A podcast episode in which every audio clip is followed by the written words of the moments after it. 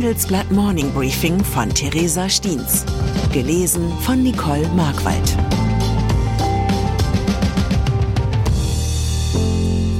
Guten Morgen allerseits. Heute ist Mittwoch, der 9. August. Und das sind unsere Themen. Geklaut. Chinesische Investoren und deutsche Ideen. Gekauft. Rheinmetall und belgische Panzer. Geschortet. Hedgefonds und amerikanische Börsenkurse. Nach einer kurzen Unterbrechung geht es gleich weiter. Bleiben Sie dran. Ich bin Dr. Robin John, Allgemeinarzt in Schönebeck. Das ist 15 Kilometer von Magdeburg entfernt und trotzdem zu weit, um hier Nachwuchs zu finden. Immer mehr Praxen im Salzlandkreis bleiben unbesetzt und Patienten haben lange Wege und noch längere Wartezeiten. Das muss sich ändern. Die besondere Nähe der niedergelassenen Haus- und Fachärzte ist in Gefahr. Was die Gesundheitspolitik jetzt dringend ändern muss, erfahren Sie auf rettetdiepraxen.de. Innovation. Deutsche Ideen sind begehrt, vor allem in China. Dass chinesische Konkurrenten deutsches Know-how erwerben, kopieren und diese Kopien dann kostengünstig verkaufen, gehört zu den größten Ängsten deutscher Innovatoren. Aus Sorge vor dem Ideenabfluss sind die Übernahmen deutscher Firmen durch chinesische Investoren in den letzten Jahren immer weiter zurückgegangen. Doch Recherchen des Handelsblatts zeigen jetzt, dass China andere Methoden gefunden hat, um an geschäftsrelevante Informationen zu kommen. Erstens Lizenzvereinbarungen. Ein chinesisches Unternehmen schließt mit einem Deutschen eine Vereinbarung über die Nutzung von dessen Know-how ab. Damit kann das chinesische Unternehmen die deutsche Technologie und das Wissen ganz legal nutzen. Deutsche Lizenzeinnahmen aus China haben sich im Jahr 2022 im Vergleich zu 2014 mehr als verdreifacht. Das zeigt eine Analyse des Instituts der deutschen Wirtschaft IW, die dem Handelsblatt exklusiv vorliegt. Zweitens Tochterunternehmen.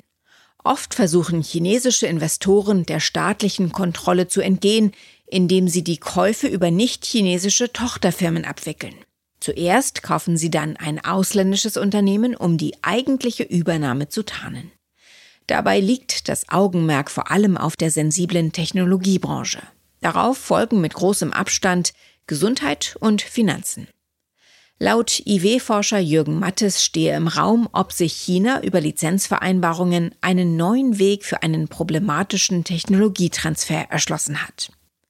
Auf die Frage, inwieweit die Weitergabe von Know-how auf diesem Weg kontrolliert wird, antwortete ein Sprecher des Bundeswirtschaftsministeriums, man schaue, welche Möglichkeiten hier bestünden. Ukraine. Rheinmetall hat 50 Leopard 1 Panzer aus Belgien erworben, um sie für den Einsatz in der Ukraine neu auszurüsten. Das erfuhr das Handelsblatt aus Branchenkreisen. Eigentlich wollte der Rüstungskonzern Panzer des Schweizer Unternehmens RUAG kaufen. Doch die Schweiz wollte aufgrund ihres Neutralitätsgesetzes keine Genehmigung für den Export erteilen. RUAG-Chefin Brigitte Beck musste Anfang der Woche zurücktreten, weil sie sich trotz der Schweizer Staatsdoktrin für den Waffenexport ausgesprochen hatte. Jetzt weicht das deutsche Unternehmen bei der Beschaffung stattdessen auf Belgien aus. Dabei könnte brisant sein, wie viel Rheinmetall für den Kauf bezahlt. Denn die belgische Firma OIP Land Systems war zuletzt dafür kritisiert worden, zu hohe Preise für aufbereitete Panzer zu verlangen. Der jetzige Kaufpreis ist allerdings nicht öffentlich bekannt. In Berlin erhöht sich indes der Druck auf die Bundesregierung, der Ukraine auch die gewünschten Taurus-Marschflugkörper zu liefern. Verteidigungsexperten der Grünen und der Liberalen machen sich schon länger für eine Lieferung stark. Auch Abgeordnete der SPD äußern sich mittlerweile zustimmend. Der Aktionsradius der ukrainischen Armee würde sich mit dem Taurus deutlich vergrößern. Die Lenkwaffe, die von Flugzeugen abgeworfen wird, kann Ziele in bis zu 500 Kilometer Entfernung treffen. Doch bisher zögert Verteidigungsminister Boris Pistorius noch, einer Lieferung zuzustimmen. Die Debatte gleicht dem alten Muster. Die Bundesregierung wiegelt ab, dann machen Abgeordnete Druck und schlussendlich werden die Waffen doch geliefert. Gut möglich also, dass sich nach den Leoparden und den Mardern auch die Tauri bald in Richtung Ukraine aufmachen. Börse. Nun zu einer Gruppe, die immer an das Schlechte glaubt, auch wenn die Realität sie eines Besseren belehrt. Shortseller an den US-Börsen haben im Juli Verluste in Höhe von knapp 54 Milliarden Dollar erzielt. Eine beachtliche negative Rendite von 5,2 Prozent. Shortseller spekulieren auf fallende Kurse eines Unternehmens und wurden von dem Höhenflug der Aktien überrascht. Doch obwohl sich die Verluste somit seit Jahresbeginn auf 175 Milliarden Dollar summieren, setzen die meisten Hedgefonds ihre Short-Wetten fort. Das Kalkül könnte laut Börsenexperten darin liegen, die ausgebliebenen Gewinne durch ungewöhnliche Einsätze gegenüber anderen Fonds auszugleichen. Entweder durch Wetten auf Einzelaktien oder indem sie sich gegen den Marktkonsens stellen. Siemens. Es war eine Hiobsbotschaft, die Siemens Energy am Montag verlauten ließ. Das Unternehmen musste einen Quartalsverlust von drei Milliarden Euro bekannt geben. Schuld an dem ökonomischen Debakel war ausgerechnet die zukunftsträchtige Windkrafttochter Siemens Gamesa. Wie konnte es dazu kommen? Im Interview mit dem Handelsblatt versucht sich Siemens Energy CEO Christian Bruch an einer Erklärung. Schuld ist in Bruchs Augen das Marktumfeld für die Turbinenentwicklung und ein ruinöser Technologiewettbewerb in der Windindustrie. Dieser Druck habe Gamesa dazu gebracht, neue Windturbinen zu früh auf den Markt zu bringen. Die Folge waren Qualitätsmängel, die sich auf die Laufzeit der Turbinen auswirkten. Bruch gibt zu, Zitat, Wettbewerber haben sich da mehr Zeit gelassen. Wachstumsfantasien seien erstmal nicht angebracht.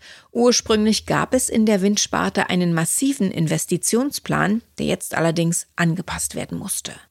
Bruch sagt, vielleicht investiere ich da jetzt erst einmal nicht in drei zusätzliche neue Fabriken, sondern versuche erstmal, die bestehenden hinzubekommen. Urlaub. Zum Abschluss noch der Hinweis, dass ein großes Rätsel der Nation endlich gelöst wurde. Bundeskanzler Olaf Scholz hat seinen Sommerurlaub an der französischen Côte d'Azur verbracht. Sein Regierungssprecher hatte aus dem Aufenthaltsort des Kanzlers zuletzt ein großes Geheimnis gemacht. Ob der französische Präsident seinen Sommer im Gegenzug an der Ostsee verbrachte, ist allerdings nicht überliefert. Ich wünsche Ihnen, dass am heutigen Tag niemand Ihre Geheimnisse enthüllt. Es grüßt Sie herzlich Ihre Theresa Steens zur aktuellen Lage in der Ukraine. Ukraine meldet acht Tote in der Region Donetsk nach russischem Raketenangriff.